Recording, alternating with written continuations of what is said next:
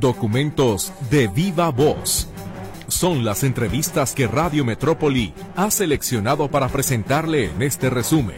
A continuación hablan quienes hacen la noticia.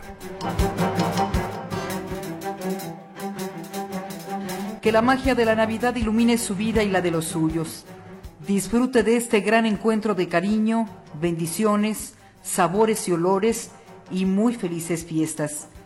Les saludamos en los controles técnicos César Preciado y en los micrófonos su servidora Griselda Torres Zambrano. Vámonos rápido. Aquí está la efeméride musical que le presenta Mercedes Altamirano.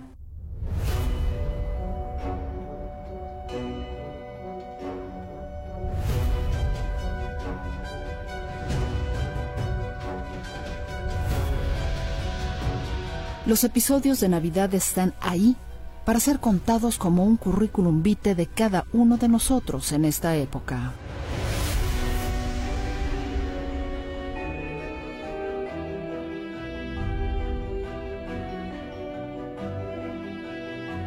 Yo creo que los mejores recuerdos que tengo de Navidad corresponden indudablemente a la infancia, ¿no? A la emoción de estar esperando el 24 y el 25, la ilusión de reunirse con la familia, de encontrarse con los abuelos, con los tíos, con los primos.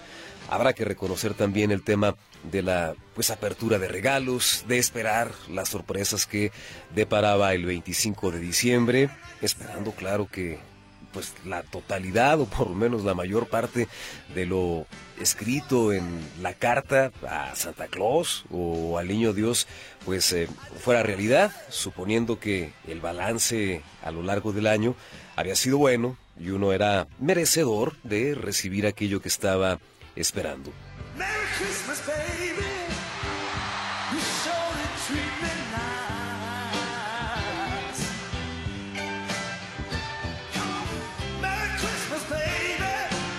Un momento especialísimo que tenemos como las ganas de repetir año con año es antes de llegar a la gran cena de Navidad con toda la familia, así en, un momentito especial, mis hijos y yo, estar cerca y enfrente al pesebre del niño Dios, al nacimiento, y ahí el más pequeño de la familia pone el niño Jesús en su pesebre y cada uno da gracias por el año recibido.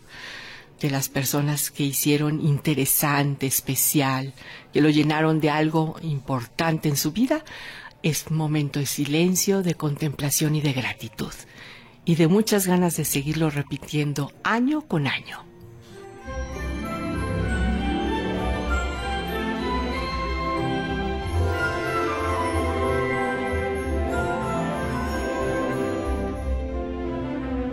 Navidad, tiempo de reflexión, tiempo para hacer una pausa y recordar que Jesús nació para darnos la oportunidad de reconciliarnos con el Padre.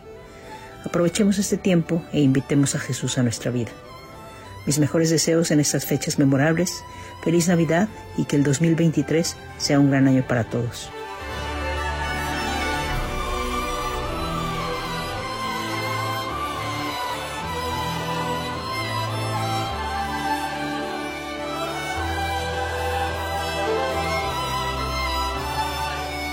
Un bonito recuerdo que tengo de la Navidad fue el de que una vez vi a mi papá bajando de las escaleras con una bolsa llena de regalos. ¿Y cuál fue mi sorpresa? Que adentro había uno que genuinamente me, gustaba mucho. Un perrito robot. ¿Y cuál fue mi otra sorpresa? Que un primo empieza a llorar porque a él no le dieron nada de regalos. Y mi papá, como es una persona muy amable, me arrebató el juguete de las manos y se lo dio a él.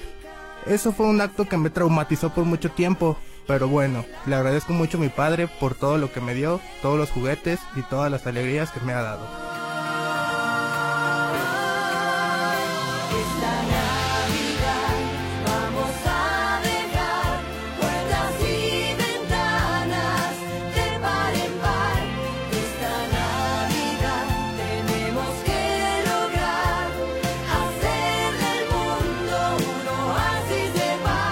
Mi mejor recuerdo de Navidad es una ocasión que estaba en cama yo enfermo durante mucho tiempo, duré enfermo, no podía moverme y mis papás y mis hermanos todos vinieron del pueblo para pasar Navidad conmigo. Yo creo que es una de las cosas que jamás voy a olvidar y siempre recordaré como las Navidades más bonitas.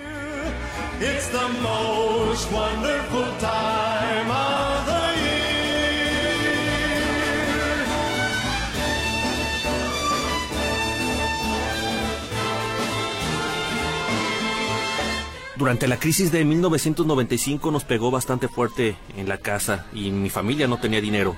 Recuerdo que mis papás hicieron un esfuerzo sobrehumano para que a pesar de ello tuviéramos un regalo de Navidad y también para que hubiera cena en, ese año tan difícil. lo que aprendí de esa Navidad de 1995 fue que no importa que no haya dinero en casa y no importa la opulencia, lo importante es que la familia esté unida y que todos se mantengan con salud.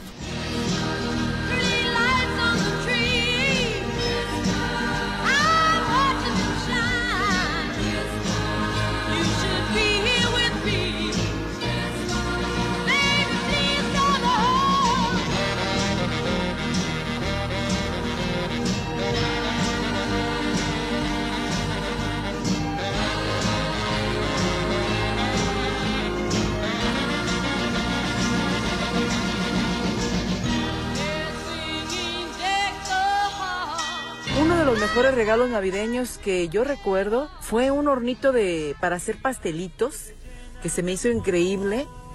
Me lo trajo el niño Dios. Y bueno, otros fueron unos patines que en aquella época eran de tres ruedas, que eh, eh, los tuve que compartir con mi hermana. Yo tengo muchas hermanas y hermanos y de repente tenemos que compartir los regalos. Y yo me acuerdo que los patines los compartía con mi hermana Laura, al igual que el hornito de microondas. Navidad es soñar, es confiar, es dar sin nada cambio esperar. Navidad es entregar todas tus fuerzas, cariño, brindar.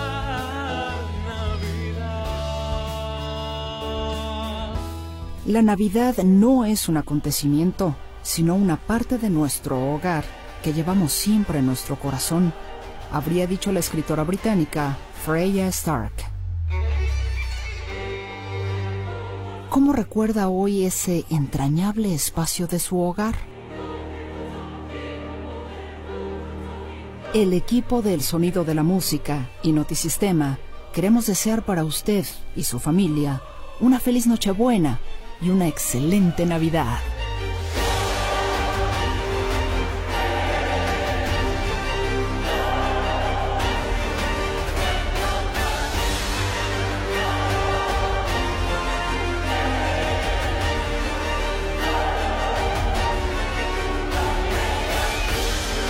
Notisistema.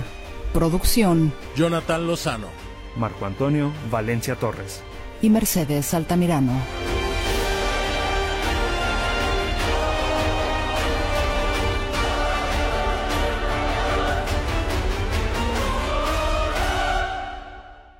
Volvemos después de la pausa para continuar con información.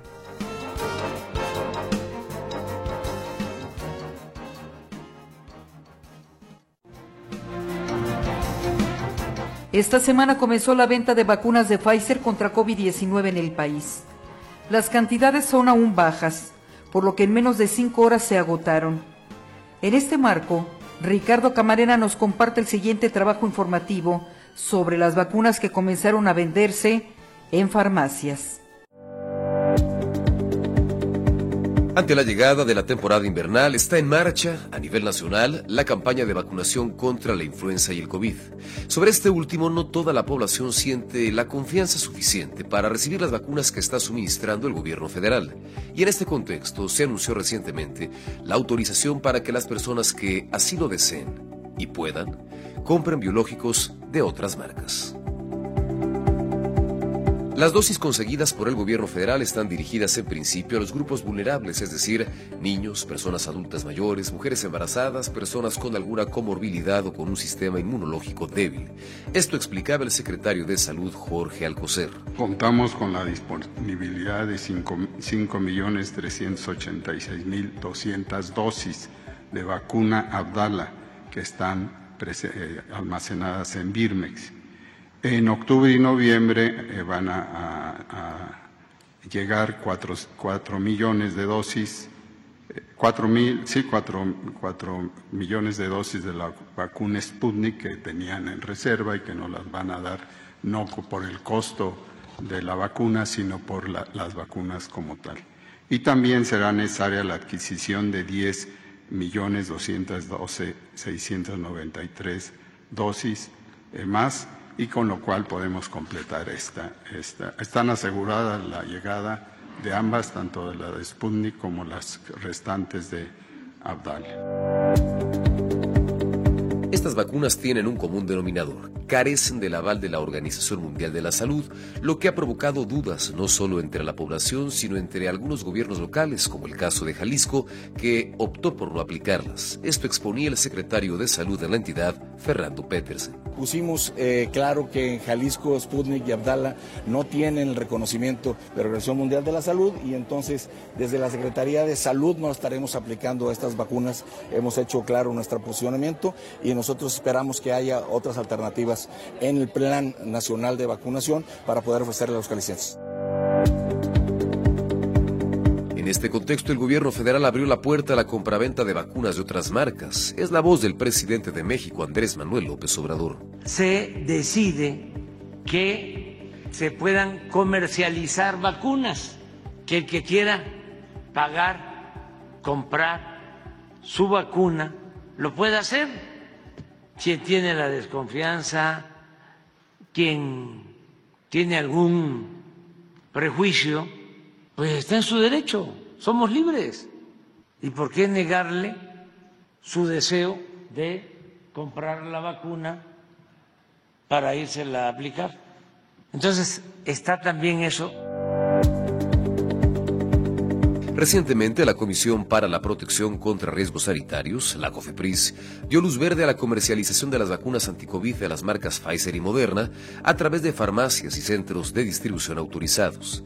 El presidente de México, Andrés Manuel López Obrador, hablaba sobre el avance que registraba el proceso. Está avanzando para dar los permisos para que los que quieran este, comprar la vacuna lo puedan hacer. La noticia fue recibida con agrado por parte de expertos en materia de salud. A los micrófonos de ADN 40, el exsecretario de Salud José Narro hablaba sobre las ventajas de poder adquirir estas vacunas. Son vacunas que están aprobadas lo mismo por la Organización Mundial de la Salud que por órganos regulatorios con los que México tiene convenios, compromisos, equivalencias. Pese a la autorización, la venta de estos biológicos no puede, no debe hacerse de forma indiscriminada. De hecho, de acuerdo con la Asociación Nacional de Farmacias de México, apenas el 35% de estos establecimientos en el país cumplen con los requisitos indispensables para la comercialización de estas dosis. Es un tema de infraestructura, de contar con el equipo que permita almacenar de manera segura estos biológicos. En entrevista con imagen, la presidenta de Pfizer México, Constanza Lozada, hablaba sobre el mecanismo de distribución de las dosis. Estamos trabajando contra reloj para traer la vacuna la semana que viene. Así que estamos ahí todos abocados, tanto localmente como global, para poder tener esta vacuna disponible para eh, las y los mexicanos lo antes posible esperamos que la vacuna esté disponible a través de nuestros distribuidores autorizados, que son quienes cuentan con toda la experiencia también en el manejo de biológicos, para hacerlo llegar a los centros de vacunación, a los médicos vacunadores y también a las cadenas de farmacia. Las vacunas podrían comenzar a distribuirse a partir de la próxima semana y una de las preguntas obligadas es ¿cuánto van a costar? El presidente también quería saber, y cuando escuchó la respuesta del director del Centro Nacional de Programas Preventivos y Control de Enfermedades, Ruy López, se quedó helado. ¿Cuánto va a costar más o menos una vacuna? Pues todavía no tenemos un estimado, pero puede llegar hasta 5 mil pesos. ¿Hasta 5 mil pesos? Tomando como referencia lo que ocurre en Estados Unidos, la vacuna de la marca Moderna ronda los 128 dólares, la Pfizer 115, es decir, alrededor de 2 mil pesos. Cabe recordar que durante la pandemia el COVID-19 provocó más de 7.5 millones de contagios en México y le arrebató la vida a más de 334 mil personas, de acuerdo con las cifras oficiales. Notisistema, Ricardo Camarena. Continuaremos con el tema después del corte, con una entrevista con el exdirector de los Hospitales Civiles de Guadalajara, Héctor Raúl Pérez Gómez.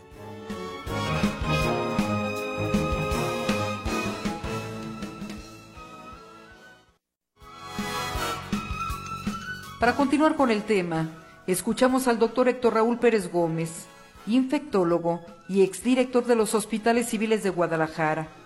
Nos habla sobre las vacunas contra COVID-19 que ya se comercializan en las principales farmacias del país, como Farmacias Guadalajara, Farmacias del Ahorro y Farmacias Benavides. Finalmente, las vacunas del laboratorio Pfizer ya posteriormente sabremos de las de Moderna, pero comienzan a comercializarse a partir de hoy en todo el país. ¿Una buena noticia o no, doctor?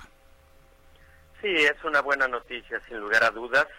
Hubiera sido mejor noticia el que de nueva cuenta el gobierno federal las hubiera tenido disponibles para la población, particularmente para la población más vulnerable, pero es una buena noticia sin lugar a dudas porque se trata de un gran biológico, una vacuna que protege eh, particularmente eh, contra las nuevas variantes que fueron surgiendo a lo largo de los meses, a lo largo de los dos y medio, tres años eh, de la pandemia de COVID-19 y que hoy son los, los virus que prevalecen en, en todo el mundo prácticamente, son eh, derivados, por decirlo de alguna manera, o sublinajes de la variante Omicron. Eh, se generaron alrededor de 13 variantes a lo largo de la pandemia de COVID y las que están en este momento prevaleciendo, insisto, a nivel mundial son las de Omicron y estas nuevas vacunas, también conocidas como vacunas adaptadas, eh, protegen contra los virus circulantes en este momento. Es una buena noticia, sin lugar a dudas. Doctor, buenos días. Eh, una de las preguntas eh, que, me surgen es, a ver, me parece que hay dos tipos de población. La que ya, o hasta tres tipos de población. La que tiene un esquema completo de vacunación de COVID, es decir, se puso todas las vacunas que se tenía que poner en tiempo informe, incluidos los refuerzos.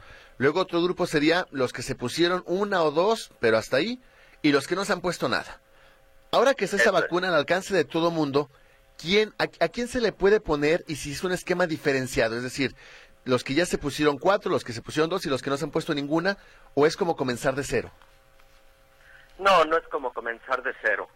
En primera instancia, las recomendaciones que hace la Organización Mundial de la Salud y la FDA en los Estados Unidos es que las personas que tuvieron un esquema de vacunación completo, eh, pero tienen más de 65 años de edad, por ejemplo, y tienen comorbilidades diabetes, obesidad, enfermedad pulmonar crónica, eh, alteraciones inmunológicas.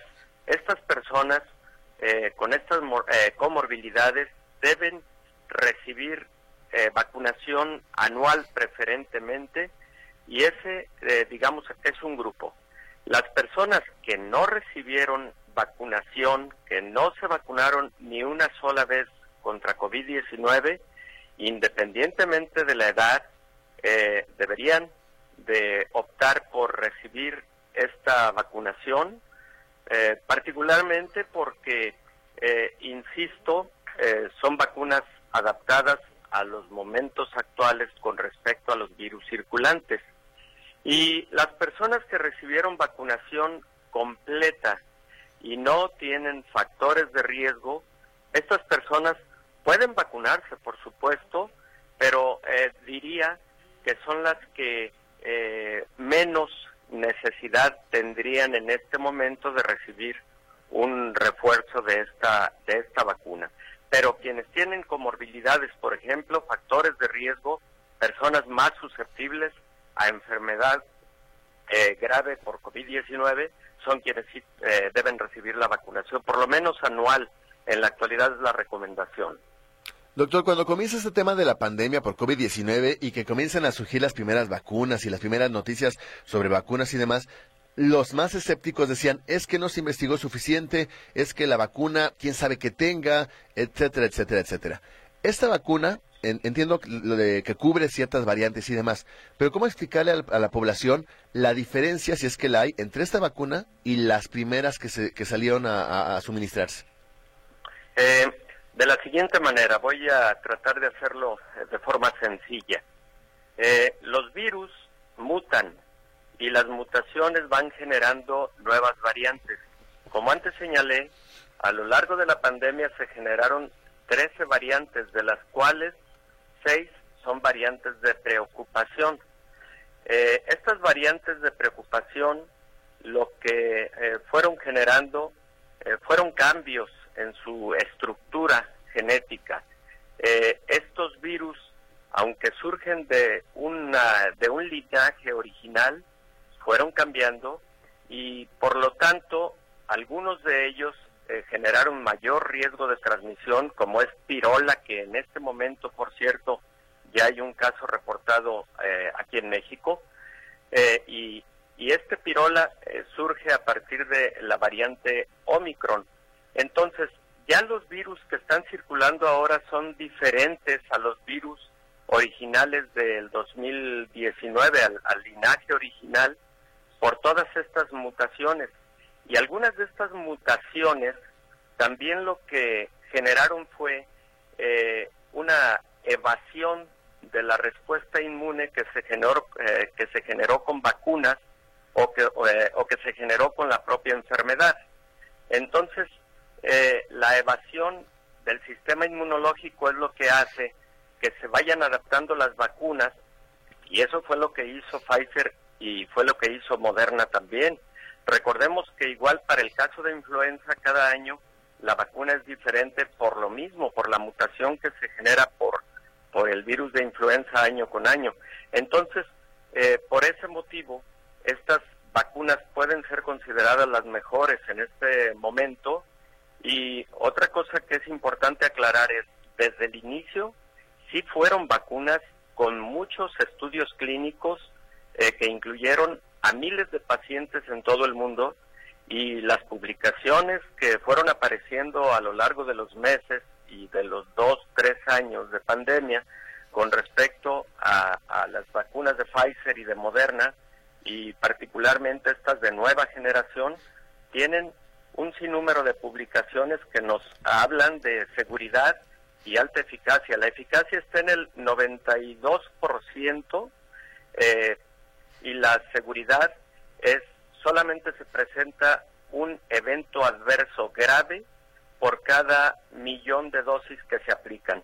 Eh, siempre que se desarrolla un nuevo fármaco, en este caso un biológico, se tiene que analizar eh, eficacia y seguridad. Y, esos son los números eh, que hablan por sí mismos de la, de, la, de la gran calidad que tienen estos biológicos. Y esta eficacia y seguridad de la que me habla de la vacuna de Pfizer, ¿considera que también la tienen las vacunas que suministra el sector salud de manera gratuita? No lo puedo contestar porque ahí sí hacen falta muchas publicaciones y de nueva cuenta, si analizamos algunas de las que existen son publicaciones previas que nos sugieren que tuvieron muy buena eficacia, que tuvieron también buena seguridad y estamos hablando, por ejemplo, de Sputnik eh, B y de eh, Abdalá, por ejemplo, pero eh, son estudios que se realizaron cuando estaban circulando otras variantes de SARS-CoV-2. Entonces, no, no puede extrapolarse la información a lo que está ocurriendo en este momento. Doctor, antes de pasar a las preguntas del auditorio, que son muchas, preguntarle, ¿esta vacuna ¿Qué es lo que se sabe? ¿Se va a vender tal cual, la, no sé si una ampolleta o en qué presentación venga, y ahí se tiene que suministrar o una persona puede llevársela y, colocársela con su médico de preferencia? Qué importante, no se la puede llevar a su casa. Se tiene que aplicar en los centros autorizados para la vacunación. Eh, ya comentaban ustedes algunas de las cadenas de farmacias eh, que la tienen, que la van a aplicar. Ahí se aplica, ahí se observa al paciente durante eh, algunos minutos, de hecho alrededor de 15 a 20 minutos, y posterior a ello, cuando el paciente está en eh, adecuadas condiciones, eh, se puede ir a su casa, pero de ninguna manera el, biológico puede salir de estos centros de, de aplicación. Y por otro lado, es muy importante recordarle a la población que cuando surge un nuevo biológico y particularmente que tiene un costo, en este caso, eh, estará oscilando en alrededor de 860 pesos la aplicación, eh, por lo menos así lo ha anunciado una de las cadenas de, farmacias en el país, eh, que procuren a toda costa evitar a cualquier persona que les ofrezca el biológico fuera de esos ámbitos, porque luego sabemos que empiezan a ocurrir irregularidades y es conveniente alertar a la población de, que lo haga siempre en lugares perfectamente establecidos y perfectamente autorizados para este propósito. Doctor, si le parece, le damos salida a algunas de las llamadas del auditorio, como la de Beatriz Mora, que dice, tengo cuatro vacunas, pero en agosto me dio COVID. ¿Cuánto tiempo debe pasar para poderme vacunar? Eh, puede aplicarse la vacuna ya en cualquier momento, eh, a partir de 15 días después de que ha resuelto un cuadro de COVID, se puede aplicar el biológico sin ningún problema. Nos preguntaban por acá, pero creo que ya está resuelta la, pregunta, ¿cada cuánto se debe de aplicar la vacuna? Y quienes ya tenemos las previas también lo ocupamos, bueno, ya decía que queda a criterio, ¿verdad? Queda a criterio. Ah, este es otro aspecto importante. Eh, debe haber prescripción médica para la aplicación de la vacuna. Entonces, el médico analiza todos esos factores y procede. Eh, en este caso, la aplicación anual idealmente para población con factores de riesgo, como antes comenté. Eh, entonces, nada más una, una duda. ¿Eh, ¿Debe ser bajo receta? Es decir, ¿no es venta libre, sino que tiene que venir una prescripción médica? No necesariamente con receta, porque los puntos de aplicación tienen médicos y precisamente esa función eh, tendrán y podrá solventarse perfectamente en los, en los lugares autorizados. Edgardo Morales dice, las vacunas originales no eran vacunas, pues no cumplían con todos los requisitos para hacerlo. Las de hoy considero que tampoco porque han demostrado su proceso para hacerlo, además de que han salido variantes del virus. Eh, bueno, ahí difiero, insisto. Hay publicaciones actuales en donde estas vacunas protegen contra Omicron y las diferentes subvariantes de Omicron, que es el, eh, las que están circulando a nivel mundial. Preguntan por acá, doctor, si me apliqué la de influenza hace 22 días, ¿ya me puedo poner la de COVID? Sí, incluso los dos biológicos se pueden aplicar el mismo día, eh, de tal suerte que sin problema. Eh, se habla de vacunas de primera, segunda y tercera generación. Pregunta Ana María Zúñiga, ¿esta vacuna cubre las más recientes mutaciones? Es correcto, es precisamente su bondad. Laura González, ¿un enfermo con enfermedad renal puede vacunarse? Eh, no solo puede vacunarse, debe, vacunarse porque representa un grupo de riesgo para enfermedad grave por COVID-19. Preguntaban por acá si la vacuna se tiene que aplicar donde la venden, ya quedó explicado que así es. Ana Gutiérrez, que si le podemos pasar algún teléfono de usted, doctor Héctor Raúl, y felicitaciones a Radio Metrópoli y al doctor. Con todo gusto, claro que sí se lo podemos proporcionar. Muy bien, por acá se lo, se lo adjunto. Eh, dice, pregunten al doctor, por favor, sobre la vacuna Abdalá que están poniendo en el IMSS. ¿Se debe poner todo el esquema de tres dosis? Sí, si deciden aplicarse Abdalá, por ejemplo, o Sputnik, sí, hay que, hay que tener esquema completo, eh, es lo ideal. Y también que, quiero aclarar lo siguiente, eh, cuando hablo de que estas vacunas fueron desarrolladas cuando existían otro tipo de variantes o otro tipo de linajes del virus. Eh, no puedo tampoco decir que en estos momentos no tengan un eh, nivel de utilidad porque la inmunidad también puede generar protección cruzada. Entonces, eh, sí quiero aclarar eso porque me parece que no hay que desdeñar de ninguna manera estas vacunas que se están aplicando en el sector público. Por acá nos preguntan, si bien dicen que no se pueden llevar a casa, ¿quién nos garantiza que las vacunas estuvieron en la adecuada refrigeración en el transporte y camino antes de llegar a las farmacias? Bueno, aplica para cualquier medicamento, no solamente para las vacunas, ¿no? Efectivamente, hay una cadena de frío que se cumplimenta y que se vigila y eh, precisamente por eso no se pueden llevar a la casa porque al llevarse a casa ahí se pierde la cadena de seguridad y al eh, ofrecerse también en lugares que no están establecidos, esa es una de las dudas, que haya perdido la cadena de, seguridad, sobre todo la cadena, la red fría, y esto haga ineficaz a la vacuna. Eh, Maite Wimber pregunta, ¿las mujeres embarazadas pueden aplicarse la vacuna? Por supuesto que sí, esa es otra bondad, y de hecho las mujeres embarazadas constituyen uno de los grupos de riesgo, como también lo es el propio personal de la salud. Bien, doctor, ya un par de preguntas para terminar, como la de Xochitl Díaz, pregunta, ¿se pueden aplicar las dos vacunas COVID e influenza en el mismo brazo? Dice, yo no puedo aplicarme en el brazo izquierdo. Preferentemente en diferente brazo, pero en vista del comentario que hace, sí se puede en un sitio de, de aplicación diferente. Hay un hay un espacio de aproximadamente 10 centímetros de diámetro en donde perfectamente se pueden poner los dos biológicos. Y finalmente José Luis Ramírez dice, la vacuna no puede salir del lugar donde se aplicará porque no quieren arriesgarse de que se sepan lo que contiene. Eh, perdón, eh, no escuché, perdón. dice don José Luis Ramírez que la vacuna no permiten que salga del lugar donde se va a aplicar, que porque no quiere nadie arriesgarse a que se sepa lo que contiene. No, yo creo que yo creo que debemos tener confianza. Ya hubo estudios suficientes y además hay mucha vigilancia de parte de, eh, de COFEPRIS para que eh, las, eh, estos biológicos sean completamente seguros. Recuerden que a partir de que surgieron las vacunas de COVID-19 la pandemia cambió. Lo que era una letalidad en México del 10%, muy alta por cierto, a partir de que se inició la vacunación, esa letalidad empezó a caer hasta llegar incluso al 1%.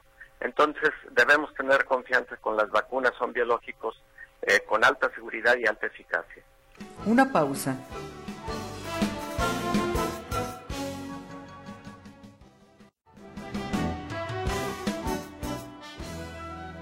¿A qué huele la ausencia de nuestros seres queridos? ¿Dónde duele la desaparición? Guadalupe sabe las respuestas. Ella encabezó esta semana una manifestación en Guadalajara para exigir la búsqueda de sus cinco hijos, cuatro de ellos desaparecidos luego de una revisión de rutina de la Policía Municipal de Ocotlán. Guadalupe, quien forma parte del colectivo de buscadoras de Jalisco, encabezó este miércoles 20 de diciembre una marcha de la glorieta de los desaparecidos en Chapultepec a la Fiscalía Especializada de Calzada Independencia para exigir a las autoridades la búsqueda de sus cinco hijos e información sobre el avance de la investigación. Vamos a pedir avances, avances de pues de las investigaciones, de las órdenes de aprehensión, a ver qué se ha hecho, porque nunca me dicen nada ni hay avances. Esta manifestación se la, la estamos haciendo desde cada año, pues para ver si así se ponen a trabajar, porque en realidad es una angustia es una angustia no saber nada, nomás nosotros los estamos buscando. Ellos no hacen su trabajo como debe de ser y pues la verdad necesito que, que lo hagan. Los hermanos José de Jesús, Donatiu, Ernesto y Osvaldo Camarena desaparecieron en Ocotlán luego de ser presuntamente detenidos por la policía municipal en una supuesta revisión de rutina. Su hermana Lucero también está desaparecida. Cinco hijos desaparecidos, nadie debe desaparecer, pero ya este Jalisco ya es una cosa de peligro, es una fosa muy grande, la verdad. Ya es una angustia, yo salen mis nietos a estudiar, yo no sé si regresan o no, yo estoy con la angustia. Los voy a buscar hasta que no los dejo en la casa, ellos no tienen una vida normal. Ellos no salen, ellos están angustiados por sus padres. No hay navidades ya. Ya no hay nada que festejar. ¿Y usted tampoco tiene una vida normal, señor? No, la verdad no, no. Imagínese, no nada más se los llevan a ellos, se llevan también, se llevaron la vida de mí, mía y de mis hijas. ¿Quién está a cargo de sus nietos? Yo, eh, yo estoy a cargo de seis nietos, dos de mis hijos y, y cuatro de mi hija Lucero. ¿Se quedó a cargo económicamente y emocionalmente todo? De todo y pues los tengo estudiando, la verdad, ellos quiero que vivan una vida diferente, pero no se puede. Yo veo sus caritas y ya, ya no es igual las navidades, ya no, ya no tenemos vida. A unos pasos de las losas con la imagen de sus hijos, que fueron colocadas en la glorieta de los desaparecidos, Guadalupe sostiene que ella los busca hasta por debajo de las piedras. aun cuando incluso como parte del colectivo Madres Buscadoras en Jalisco, fueron amenazadas el pasado sábado. ¿Nunca han suspendido la búsqueda ni cuando hubo este atentado en Tlagomulco? La verdad no lo hemos suspendido. Tuvimos atentado hace el sábado. El sábado nos emboscaron y nos dieron 30 minutos para salir del predio. Gracias a, una persona nos sacó, pero en realidad las autoridades no nos protegió para nada. ¿Ustedes también están en peligro, señor? Sí, estamos en peligro, pero no nos importa. El más este miedo era que se llevaran a nuestros hijos, ya se los llevaron. Aquí estamos las madres cantando por la paz y por la humanidad. Nuestros hijos son los más sagrados y son prisioneros de la impunidad. Nuestros hijos son los más sagrados y son prisioneros. Pese a las amenazas, el riesgo y el dolor, Guadalupe sostiene que no parará la búsqueda hasta encontrar a sus hijos. Desde el momento de su desaparición, se hace cargo de sus seis nietos, quienes por desgracia debido a los niveles de violencia en este país, no pueden tener una vida normal. Ella tampoco la tiene. Notisistema, Griselda Torres Zambrano.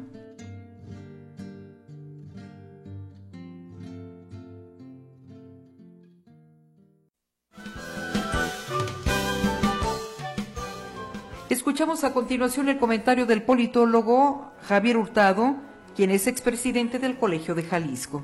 Bien, pues nosotros eh, estamos entrando en una situación en que parece ser que la violencia y la, la inseguridad en nuestro país se está normalizando.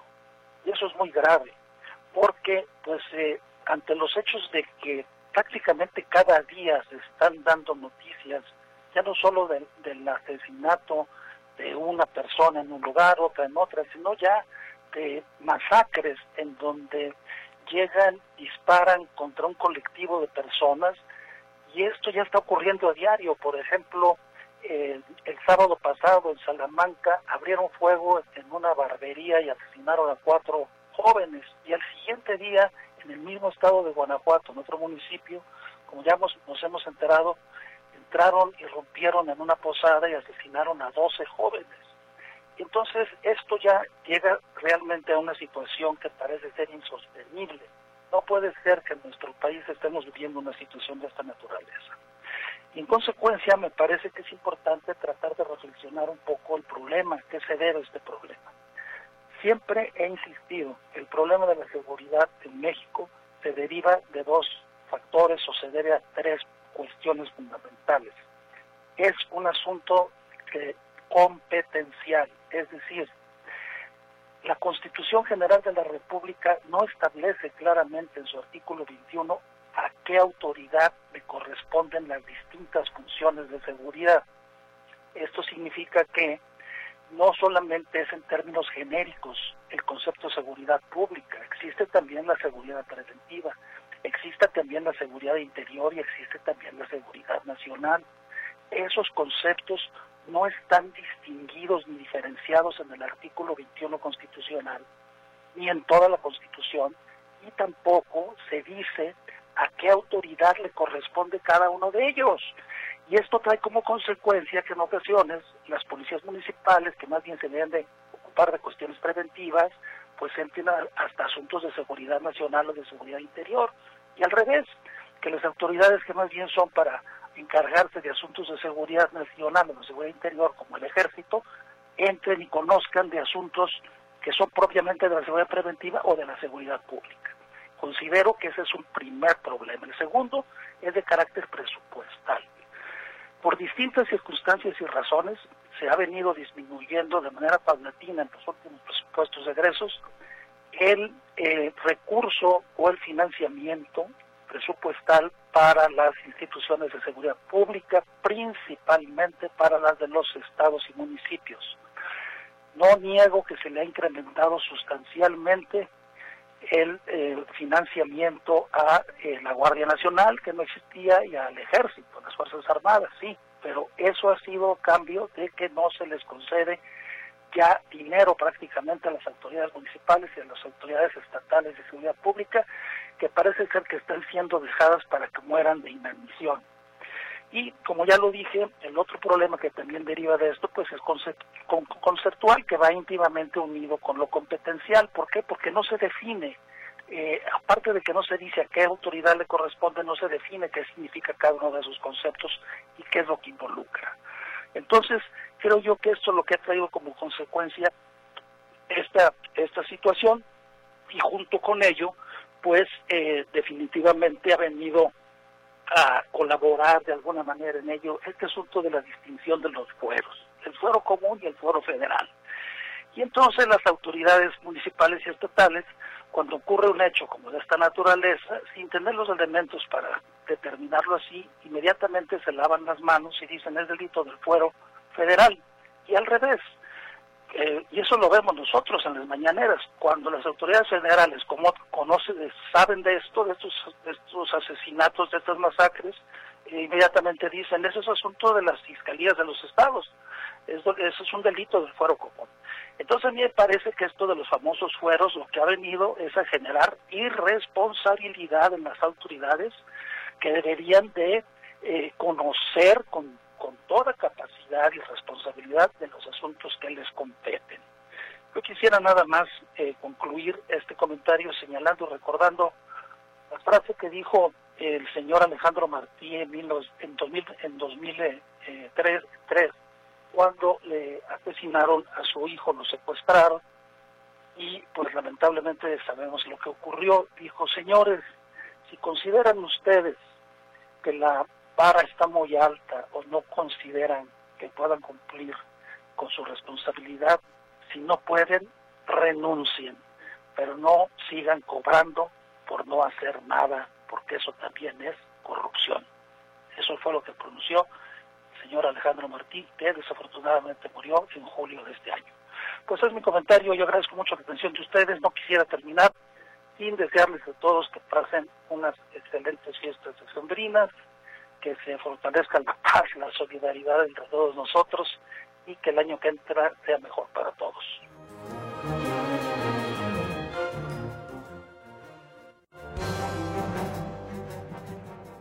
Y no podemos despedir el programa sin hablar de la periodista Cristina Pacheco, quien falleció este 21 de diciembre. Descanse en paz la escritora, la periodista, la maestra, la contadora de historias, la gran entrevistadora. A José Alberto de 10 años no le paró la boca en todo el programa. Sentado en una banqueta de la Ciudad de México, este niño que en 1996 trabajaba de acomodador de autos, abrió su vida en minutos a la periodista Cristina Pacheco, para compartirle que vivía solo en un cuarto que rentaba en 126 pesos, que no iba a la escuela porque prefería juntar dinero para mandarlo a su familia a Puebla, que soñaba con regresar a su pueblo a plantar rosas que no cocinaba, pero compraba su comida en el mercado y que leía la prensa, particularmente el tema político. Tú dices que te interesa mucho lo de los partidos políticos, ¿por qué? Porque me gusta cómo están haciendo las marchas los del Partido del Trabajo. Porque le voy al PRI y al Partido del Trabajo, a los dos. ¿Por qué le vas al PRI y por qué le vas al Partido del Trabajo? Porque el PRI no, bueno, no, no muy bien nos ayuda, pero más o menos nos va ayudando, ¿no? ¿A ti alguien del PRI te ha ayudado personalmente? Sí, una vez saludé al regente. ¿Dónde lo saludaste? En un restaurante que está cerca, por allá de, del, o sea, de donde está su palacio. ¿Él estaba comiendo ahí, tú entraste o qué pasó? No, salió, salió y que me ve, yo estaba yo pidiendo, este, así, a los que salían coches y todo, y que me ve y que me saluda. ¿Así de mano? ¿Y qué te dijo? y me dio 100 pesos. Dice, toma, a ver con esto si te puedo ayudar. 100 pesos. Nunca te había dado nadie tanto. No. ¿Qué hiciste con esos 100 pesos? Nada, pues rápido me fui a comer, a gozar. ¿Qué comiste? Pues comí unas, ¿cómo le diré? Un espagueti, mire, lo que pude. Me agarré, me fui a jugar a donde a Chapultepec. Ese día no trabajaste. No trabajé nomás de puro gusto. Cristina Pacheco, quien grababa su programa televisivo Aquí nos tocó vivir, Compartía con él el pedazo de banqueta que le permitía mirarlo a los ojos, con el mismo respeto con que trataba a cada uno de sus entrevistados, desde los que tenían los empleos más modestos hasta Rigoberta Menchú, Premio Nobel de la Paz, o el actor Gael García, entre otros. ¿Qué quieres hacer de yo, ti? Yo quiero que esté más bonita la ciudad. ¿Qué le falta para que esté? más, más edificios más grandes. Me- que me gustaría que no haya muchos carros, nomás uno que otro. Más guardianes de policías, que no roben, que no asalten ni nada. Mire, que, que todo esté tranquilo, que ni un presidente robe, que ni una marcha venga. porque Todos en sus casitas, todo, trabajando. O sea, ya comprando, comiendo, lo que sea. ¿Cómo vas a hacer tú, aparte de deber ser un, un hombre encantador, cómo crees que vas a hacer? ¿Cómo te imaginas? ¿Estarás acomodando coches? ¿Tendrás No, un me- negocio? ¿Volverás a tu tierra? Volvería a mi tierra a cultivar rosas, a cosechar todo el campo, el maíz, el arroz. ¿De qué color van a ser las rosas que tú cultives? Yo, la color Sonia, sí, la conoce la Sonia, es una color muy bonita, tiene blanco y rojo. Como manchadita. Jamás permitió que su ejercicio periodístico se trivializara o se convirtiera en un espectáculo barato. Así recorrió barrios, mercados, tianguis o la cárcel de mujeres de Tepepan, donde conoció a las consideradas por el sistema de justicia como inimputables. Por acá estoy viendo a una amiga que desde hace un ratito me está diciendo que ella ve el programa con frecuencia. Está abordando y la voy a saludar. ¿Me puedo sentar con usted? Sí. ¿Qué está haciendo? Estoy bordando. ¿Para quién es ese bordado? Este, pues es para distraer mi mente y más que nada, este, pues para distraerme un rato, ¿no? Olvidarme de, pues de mis cosas, de lo que traigo, ¿no? Este, y para eso es, este, de, de este bordo o lo que. Está quedando muy bonito, pero no me ha dicho cómo se llama. Yo me llamo Gabriela Hernández López. ¿Qué edad tiene Gabriel? ¿Es tan joven? 24 años. ¿De dónde es? De, yo vivo en San Juan de Aragón, en la tercera sección, número 119. ¿Tiene papás? ¿Tiene hermanos? Este sí, ¿Ellos están aquí? sí, viven aquí en el DF. ¿Vienen a veces? Este, ahorita pues mi familia más o menos, este, pues eh, tengo una semana que ingresé aquí a psiquiatría y este, y no me han venido a visitar, pero este, yo estaba en el oriente y este, tuve, este, nunca me han dejado sin visita. ¿Por qué llegó al oriente y después por qué llegó aquí? Este, yo llegué por robo de 50 pesos, me acusan de robo de 50 pesos. es- En este diciembre del 2023, después de 45 años de programa, la periodista Cristina Pacheco anunció que por cuestiones graves de salud lo dejaba. Uno vuelve siempre a los viejos sitios donde amó la vida. Entonces parece como están de ausente las cosas queridas. Por eso, muchacho, no partas ahora soñando el regreso. Que el amor es simple y a las cosas simples las devora el tiempo. Este jueves 21 de diciembre, la periodista, escritora y cronista Cristina Pacheco falleció a los 82 años de edad. En tal vez uno de los tiempos más difíciles para el ejercicio del periodismo, deja un legado sobre lo que es el profesionalismo, respeto, dignidad, integridad y amor a lo que Gabriel García Márquez calificó como el oficio más hermoso del mundo. Yo te voy a decir la verdad. Yo lo único que quiero es contar historias. La realidad se cuenta solita. Donde hay una injusticia, no tengo ni siquiera que calificarla, ahí está. Pero no te ha metido, por ejemplo, en problemas, eh, alguna cosa ideológica. Es que hay cosas que no lo pienso. Medios de trabajo, digamos. Hay un, hay un juego que se llama Voy derecho y no me quito. Tú has jugado eso, ¿no? Bueno, yo voy derecho y no me quito. Yo voy jugando a la gallo gallina, voy derecho y no me quito porque creo en mi trabajo. Si encontrara un escollo, saltaría el escollo y volvería a buscar mi camino, porque no me interesa otro, porque esto le da sentido a mi vida y le da valor a mi tiempo el tiempo es lo, el único tesoro que tenemos. Entonces, desperdiciarlo hacer algo, haciendo algo en lo que no crees, con lo que no te comprometes, ay, pues mejor no hagas nada. Ay, no, qué horror.